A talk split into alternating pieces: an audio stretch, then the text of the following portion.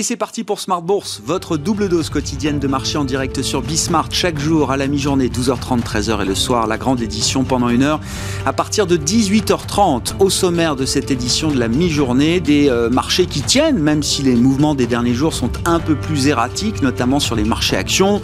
On a vu d'ailleurs encore une séance compliquée hier soir euh, aux États-Unis, notamment pour le compartiment technologique avec une baisse de près de 3% pour le CAC 40, des baisses de 2% pour les marchés asiatiques ce matin et au final, au milieu de ces, baisses significatives des marchés européens qui tiennent plutôt bien à la mi-séance, en tout cas, le CAC 40 tourne autour des 5800 points en retrait de 0,5% avec deux grands rendez-vous attendus aujourd'hui par les opérateurs de marché. Sur le fond de la politique monétaire, la Fed et Jérôme Powell qui s'exprimera ce soir à partir de 18h heure française, peut-être pour préciser la, la vue et la communication de la Fed face aux récents mouvements de taux, de remontée des rendements euh, obligataires sur la partie américaine. Et puis rendez-vous autour du pétrole avec la réunion de l'OPEP+, l'OPEP et ses partenaires dont la Russie qui doivent décider de l'avenir de leur production. Est-ce que la réduction de production en place sera maintenue? C'est ce que semble anticiper le marché. On aura les conclusions de cette réunion euh, de l'OPEP+, euh, dans les, prochaines heures, mais ce sera évidemment un point d'attention important pour les marchés, sachant que la forte remontée des matières premières participe bien sûr à la thématique inflationniste qui anime les marchés aujourd'hui. Parmi les grandes annonces à retenir, Deliveroo qui a choisi Londres comme place de cotation et c'est sans doute un soulagement pour Londres qui avait peur peut-être de se faire shipper Deliveroo par d'autres places boursières, la place d'Amsterdam par exemple, mais non, Deliveroo a choisi son lieu de naissance pour euh, rentrer en bourse, c'est officiel désormais, Deliveroo qui a par ailleurs, par ailleurs indiqué que 2020 avait été bien sûr une année de croissance et même de rentabilité pour au moins 6 mois de, de l'année, Deliveroo qui euh, précisait également que sa valorisation avait atteint les 7 milliards de dollars lors d'un dernier tour de table effectué en début d'année. Puis à propos d'opérations de marché, pas mal de dossiers spéculatifs qui font la une aujourd'hui. M6, Maison du Monde ou encore Unibail Rodamco Westfield. M6 avec Vivendi qui confirme son intérêt pour une éventuelle opération, hein, si jamais une opération de, rachat euh, se, matérialisait. Maison du Monde avec euh, la nouvelle montée au capital d'un fonds d'investissement, le fonds Majorel qui détient désormais plus de 10% du capital de Maison du Monde.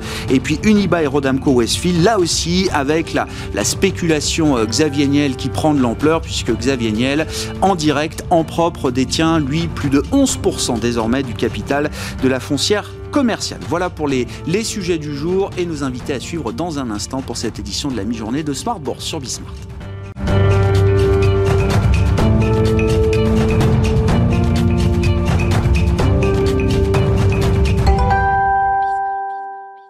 5800 points pour le CAC, à mi-séance en Europe. Les infos clés du jour, c'est avec Nicolas Pagnès, comme chaque jour sur Bismart depuis la salle de marché de Bourse Directe. La tendance est toujours dans le rouge à la mi-journée à la Bourse de Paris. Euh, l'indice parisien qui a ouvert dans le rouge dès ce matin dans le sillage des marchés américains. Les investisseurs ont en effet euh, réagi à la nouvelle remontée des taux obligataires et ce malgré les prises de parole rassurantes de la Fed. Le taux à 10 ans américain atteignait un plus haut euh, à 1,49% hier pour retomber aux alentours des 1,47% aujourd'hui, tandis que le taux à 30 ans est monté jusqu'à 2,28% pour retomber à 2,25% aujourd'hui à la mi-journée. Suivront donc de près euh, la prise de parole de Jérôme Powell ce soir lors d'un webinaire organisé par le Wall Street Journal. Le président de la Fed devrait euh, une fois encore tenter de convaincre les investisseurs de la patience dont euh, fera preuve la Fed dans les semaines et les mois à venir. La Fed qui a déjà rappelé plusieurs fois qu'elle ne réduirait pas son soutien tant que les États-Unis ne sont pas complètement sortis de la pandémie et qu'ils n'ont pas atteint les objectifs de la Fed en matière d'emploi ou d'inflation. En ce qui concerne l'inflation, Laël Brennard, membre du Conseil des gouverneurs de la Fed a d'ailleurs rappelé il y a quelques jours que l'objectif était de 2% et qu'il était admis qu'il pouvait être dépassé. Euh, la. Brennard qui a également euh, déclaré que la Fed suit de près la hausse des rendements obligataires tout en se tenant prête à agir si celle-ci venait à être trop forte ou trop durable. Du côté des statistiques à suivre aujourd'hui, les ventes au détail en zone euro reculent de près de 6% au mois de janvier, alors que le consensus s'attendait à un repli euh, beaucoup plus limité après la progression de 1,8% au mois de décembre. En annuel, la tendance n'est pas meilleure avec une baisse de 6,4% par rapport à janvier euh, 2020 contre euh, un recul d'environ 2% seulement attendu.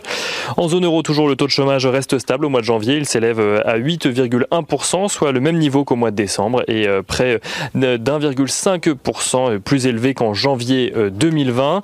Euh, et on regarde ce qui se passe du côté des valeurs à présent. On notera tout d'abord le recul des valeurs technologiques aux États-Unis avec un Nasdaq en recul de 2,7% hier soir, enfonçant la barre des 13 000 points. En France, Vivendi annonce un résultat d'exploitation supérieur aux attentes grâce aux solides performances de Canal+ et de Universal Music Group. Si Vivendi n'a pas fourni de prévision pour 2021, le groupe annonce vouloir rembourser une dette de près de 5 milliards d'euros après avoir distribué 60% du capital d'Universal Music Group à ses actionnaires. Vivendi qui a profité de la publication de ses résultats annuels pour manifester son intérêt pour les 48% du capital du groupe M6 potentiellement mis en vente par son actionnaire allemand Bertelsmann. Suite à cette annonce, Vivendi perd environ 2,5% à la mi-journée, tandis que M6 gagne un peu moins de 3%. Thales voit son bénéfice net plonger de plus de moitié en 2020. Le groupe a tout de même réussi à résister grâce à ses marchés de défense. Pour 2021, le groupe anticipe un rebond entre 2 et 6% de sa croissance organique. Euh, Thales qui vise un chiffre d'affaires compris entre 17,1 et 17,9 milliards d'euros. On notera également que CNP Assurance annonce de son côté l'acquisition euh, des activités d'assurance vie du groupe Aviva en Italie, une transaction euh, estimée à 543 millions d'euros. Et on finit avec euh, le pétrole, le pétrole qui est à la mi-journée aux alentours des 63,5 dollars le baril de Brent, alors que les, membres de l'OPEP doivent statuer aujourd'hui sur une augmentation au nom de la production au mois d'avril. Nicolas Pagnès en fil rouge avec nous tout au long de la journée sur Bismart depuis la salle de marché de Bourse Direct.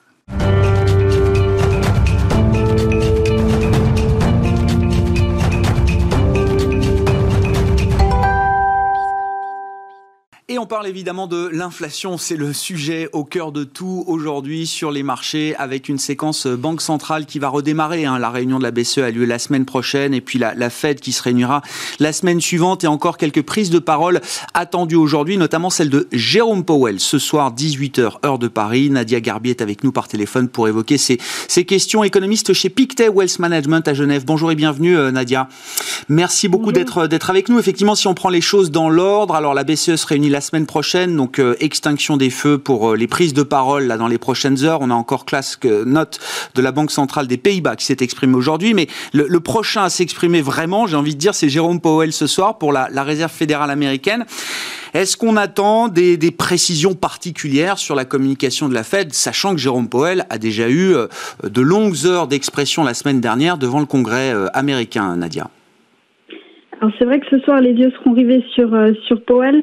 Il sera intéressant de voir si la Fed montre plus de signes euh, d'inquiétude sur la récente hausse des taux, mais aussi si euh, la Fed montre, se montre moins confiante sur le fait que l'inflation va rester faible pendant longtemps. Alors même si Powell ce soir pourrait avoir euh, des propos un peu plus nuancés, il, globalement sa rhétorique devrait rester inchangée. À mon avis, il faudra sans doute attendre la réunion du 16 et 17 mars prochain pour avoir un message euh, plus clair sur euh, sur le sujet. Et de plus, la Fed va regarder aussi de près euh, les chiffres de l'emploi publiés demain. Mmh. C'est vrai qu'alors, il n'y a pas d'urgence pour la réserve fédérale américaine, mais néanmoins, il y a quand même un, espèce d'écart qui se creuse entre la, perception qu'on a de la, vigueur de l'économie américaine. Je crois que les, les, les, modèles de PIB en temps réel nous donnent, par exemple, un, un rebond de 10% du PIB sur le premier trimestre, en rythme annualisé, bien sûr, et ce sera encore plus fort, on le sait avec certitude, sur les, les trimestres suivants, et un discours de Jérôme Powell qui reste quand même encore très très en retrait et qui cherche à mettre l'emphase sur les fragilités encore de cette reprise américaine. L'écart devient assez significatif aujourd'hui, euh, Nadia. Oui, c'est tout à fait vrai, mais je pense qu'il y a cet effet confiance, c'est-à-dire après le plan de relance euh, colossal qui a été euh, annoncé, je pense qu'il y a vraiment eu un engouement et une attente d'une inflation future qui sera plus haute qu'attendue grâce entre autres à ce plan de relance que certains économistes trouvent trop euh, grand hmm. par rapport au choc qu'a connu l'économie euh, américaine. Donc oui, il y a cette, euh, cette différence entre les chiffres actuels et la perception d'une conjoncture américaine qui va être beaucoup plus forte dans le futur. Bon, Powell ce soir. Et puis, la BCE la semaine prochaine, c'est peut-être là où la tâche s'annonce la plus, la plus ardue. Euh, Nadia, on a eu quelques, quelques banquiers centraux qui se sont exprimés. Alors, euh, avec des, extrêmes même entre Fabio Panetta qui nous dit que la politique monétaire doit être harder, better, faster, stronger. Et Classnote aujourd'hui qui semble nous dire que la remontée des rendements en zone euro est plutôt un, un signe de confiance là aussi dans les perspectives économiques et, et les anticipations d'inflation qu'on peut avoir pour la, la zone euro. Christine Lagarde va devoir trancher la semaine prochaine, euh, Nadia. Oui, alors il va falloir vraiment que la BCE euh, clarifie euh, sa communication sur le sujet, mais également que cette communication soit suivie par des actes et par une hausse de la taille de ses, achats dans son programme d'urgence, le PEP, si vraiment la BCE est inquiète sur, sur cette hausse de taux. Elle n'a pas besoin vraiment de nouvel outil. Elle a le PEP, elle peut utiliser la flexibilité du PEP, elle peut contrer cette hausse des taux qui est un, un resserrement des mm. conditions euh, financières non souhaitées en zone euro, même si une partie peut-être est liée à un effet confiance, une grande partie de cette hausse de taux est en effet est liée à un effet contagion en provenance des États-Unis. Bon, on suivra effectivement avec euh, intérêt cette réunion de la BCE la semaine prochaine, jeudi prochain. Et puis sur le plan sur le plan budgétaire, vous notiez évidemment le, plan de soutien américain qui est en, discussion aujourd'hui au, Sénat euh, aux États-Unis, avant un, vote qui devrait intervenir euh, prochainement. Et puis il y a la question évidemment du réglage ou de, l'ampleur de la politique budgétaire en, zone euro. Bruxelles a envoyé un message fort ces derniers jours, Nadia, en, en, prolongeant la suspension du pacte de stabilité, c'est-à-dire il n'y a pas de, retour prévu à une quelconque forme d'orthodoxie, au moins pendant encore les, les 12 prochains mois, euh, Nadia.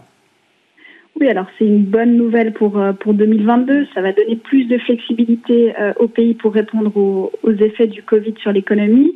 Mais la Commission européenne, en quelque sorte, repousse le problème à plus tard. Il y a vraiment une question à se poser sur ces règles budgétaires et pendant cette pause, c'est l'occasion de repenser euh, ces règles budgétaires qui sont jugées trop complexes. Elles seront, selon toute vraisemblance, réactivées en 2023 si le, le, le, arrive à son niveau d'avant-crise, ce qui sera vraisemblablement le cas en 2022. Donc on a vraiment besoin de repenser euh, ces règles, même si on aura plus de visibilité euh, et plus de flexibilité en, en 2023. Vraiment, le risque, c'est de retomber dans les erreurs qu'on avait commises en, euh, en zone euro lors de la crise euh, budgétaire en 2011-2012. Donc ces règles fiscales ont vraiment besoin d'être euh, d'être repensées, sinon certains pays devront resserrer leur politique fiscale un peu trop tôt quel pourrait être un, état d'esprit ou quelque chose d'économiquement intelligent comme manière de, fonctionner justement sur le plan euh, budgétaire en Europe euh, Nadia, on avait introduit euh, notamment la, notion de déficit structurel, alors qu'elle est liée au problème du calcul de la croissance potentielle. Est-ce que c'est, ce sont encore des, métriques qui peuvent être utilisées? Est-ce qu'il faut penser complètement en dehors de la boîte un, nouveau cadre budgétaire? Est-ce qu'il y a des réflexions en cours déjà à ce sujet, Nadia?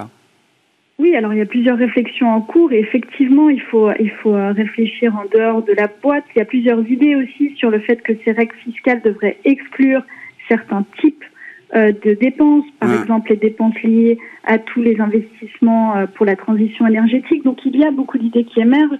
Il faut les simplifier également, comme vous le citiez. effectivement, il est compliqué de calculer cette croissance potentielle. Donc il y a des idées qui émergent, mais il faudrait vraiment que la Commission européenne prenne euh, cette question à bras le corps. 2023, c'est demain, ça mm. paraît loin, mais ça, le temps passe vite et il faut vraiment avoir euh, plus de visibilité sur le sujet.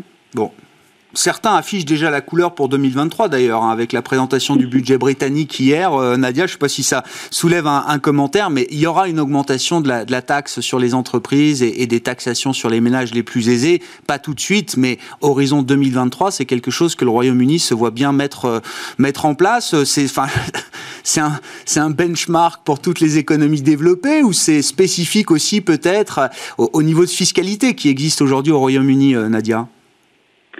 Alors, je pense qu'il y a une partie qui est spécifique au, au, Royaume-Uni. C'est vrai que le taxe, euh, hier, ils annonçaient potentiellement une hausse de taxe à 25% contre 19%. Aujourd'hui, c'est moins que beaucoup de pays en zone euro. On n'a pas ce type de, de, de questions pour l'instant en zone euro. pays par pays, on pourra avoir une, des différences sur le sujet. Mais pour l'instant, en tout cas en zone euro, c'est pas une question qui se pose, mais on le sait tous, cette dette devrait être payée tôt ou tard, pas tout de suite, mais ces prochaines années. Un, mot du front sanitaire, euh, Nadia. Est-ce qu'on peut espérer euh, euh, prochainement, rapidement, que les pays de la zone euro arrivent à, fixer des, horizons de réouverture? On commence à avoir quand même les vaccins, de la visibilité sur les stocks. On peut peut-être aussi modéliser le, déploiement de, la vaccination. On, a vu que la réunion hier entre Merkel et les, les patrons des lenders était encore très très compliquée.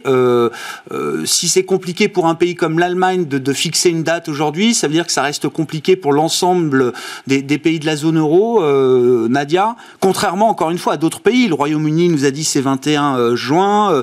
Euh, aux États-Unis, on sait que la population adulte aura accès au vaccin d'ici fin mai, donc deux mois en avance sur le calendrier.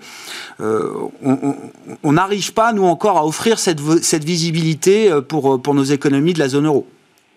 Oui, en effet, on voit qu'en zone euro, c'est plus compliqué euh, qu'ailleurs, je dirais, de, fixer une date euh, de sortie euh, de cette crise. On va pas à pas, à chaque fois, on repousse un peu les échéances à plus tard.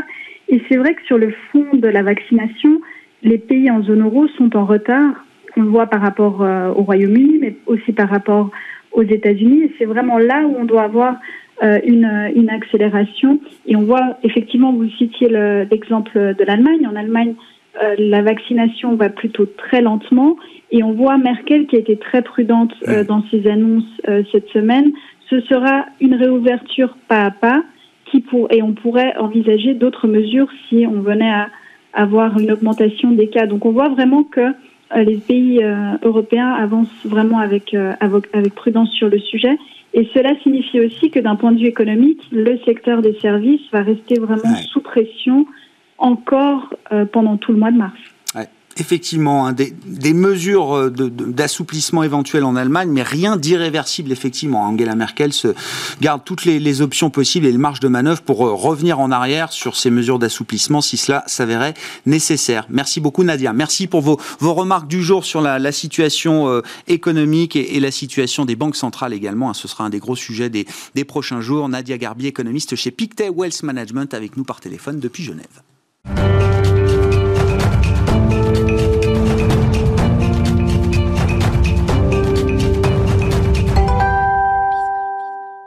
Et venons-en au marché, au marché boursier notamment, avec Franklin Pichard à mes côtés en plateau, le directeur général de Kipling Finance. Bonjour Franklin, bienvenue, merci d'être là. On peut le tourner dans tous les sens, le CAC est toujours à 5800 points. C'est-à-dire qu'on sent que oui, il y, a des perturbations, des mouvements peut-être plus erratiques, moins, euh, moins tendanciels depuis euh, quelques jours, quelques semaines, mais l'indice reste à 5008. Oui, l'indice reste à 5008 et effectivement, euh, quand on parle avec les gérants et les investisseurs, ils disent, bah, il y a, y a un petit peu plus d'un an, à peine plus, on était à 6000 points et tout le monde et les chartistes, les premiers, euh, ont en ligne de mire euh, toute cette progression à laquelle on a assisté en février et, qui se tasse un petit peu, mais au-dessus de 5008. C'est une tendance qui reste ouverte et pour le moment, euh, les chartistes ne voient pas d'inversion de tendance à court terme. Ce qui nous aide dans cette réflexion et dans cette approche, bah, c'est toujours le fameux euh, plan de relance de Joe Biden qui effectivement a comme effet pervers hmm. ses euh, propos sur l'inflation et la hausse des taux, mais qui, euh, à la lumière du, premier plan de relance, réserve quand même beaucoup d'espoir et, de bonnes surprises ça permet aux investisseurs dans les médias aussi de rester investis, peut-être de faire tourner le papier, tourner les secteurs, mais en tout cas, euh, aujourd'hui, euh, on a plutôt euh, des bonnes nouvelles. Mm. globalement, on a eu une, séance et une séquence de publications qui, qui, commence à, s'affaiblir, mais qui a été globalement un, facteur de soutien important pour le, mois de février et, pendant les séances boursières. Et on ne on n'est pas en train de crier au loup et prendre nos bénéfices à tout va et faire du cash dans les portefeuilles. On sent que les investisseurs veulent rester présents dans ce marché. Et puis trop souvent, depuis de nombreuses semaines, à chaque fois qu'on avait des, des micro-coupures euh, et, et, baisse du marché, eh bien finalement le marché repartait encore plus haut à chaque fois. On a volé de record en record aux États-Unis. C'est un peu moins le cas, mais surtout ce qui est intéressant depuis quelque temps, on en parlait au bureau, mm. c'est qu'on voit que là, on arrive un petit peu à s'affranchir des marchés américains. Ah, le Nasdaq a perdu 5% la semaine dernière. Et nous, on, reste à 5008 euh, à Paris sur le CAC. Voilà, c'est ça. Et on peut avoir des clôtures à New York très fortement baissières. Et nous, en Europe, on arrive légèrement en hausse ou légère baisse. Et euh, même hier, après la hausse, si la baisse... résiste au, mouvement de baisse de Wall Street, c'est quand même qu'il y a un sacré appétit, on va dire, pour la classe action. Oui, euh, c'est que tous les espoirs sont permis. Si on en hein. est à soutenir les actions européennes face à Wall Street. Oui, oui, c'est que tous les espoirs sont permis. Et puis qu'effectivement, on n'a pas la même, les mêmes inquiétudes. On le voit à travers les les indicateurs euh, qui, sont publiés d'ailleurs. Néanmoins, faut, faut, faut, pas se tromper dans la sélection des titres parce que c'est vrai que bah, toutes les valeurs stars un peu de, 2020 euh, euh, accusent parfois pour certaines d'entre elles des baisses un peu marquées, 10, 15, 20% et plus dans euh, l'énergie renouvelable, la tech euh, américaine. Hein. on a des valeurs, euh, Apple a perdu 15% là ces, dernières semaines, ce qui est quand même pas rien pour, pour Apple. Mais face à ça, il y a peut-être des dossiers à reconsidérer également, Franklin. Des dossiers qui n'ont pas profité. On était à 5400 points fin d'année dernière, on se retrouve à 5800 points aujourd'hui. Il y a des dossiers qui n'ont pas profité de ce mouvement. Oui, il y a des dossiers qui, qui nous intéressent parce que ce sont des dossiers un petit peu à contre-courant, qui subissent l'ambiance actuelle. Je pense par exemple à ST Microélectronique, qui est un titre qui pour le moment perd euh, un peu moins de 4% depuis le début de l'année, mais surtout depuis le 15 février, il a perdu 17%. Il s'est passé quoi? Au début du mois de février, il y a eu des rumeurs selon lesquelles il pourrait faire une grosse opération, ce qui est un peu contre nature chez ST, qui fait plutôt des petites acquisitions bien ciblées et complémentaires. Et immédiatement, les investisseurs se sont dit, oh là là, une grosse acquisition, on parlait 4 milliards euh, au niveau européen pour créer un leader européen pour faire euh, contrepoids aux Américains et aux futurs Asiatiques. Et là, les marchés se sont dit, mais qui dit grosse opération dit endettement. On nous parle de l'inflation, donc ça va coûter cher. Mm, mm. Et on nous dit aussi que euh, est-ce le, bon moment pour faire une opération comme ça qui ne va pas dans le sens de ce qu'ils font euh, d'habitude? Le marché redoute ces opérations les plus larges et cet endettement significatif qui viendrait un petit peu plomber les comptes ultérieurement.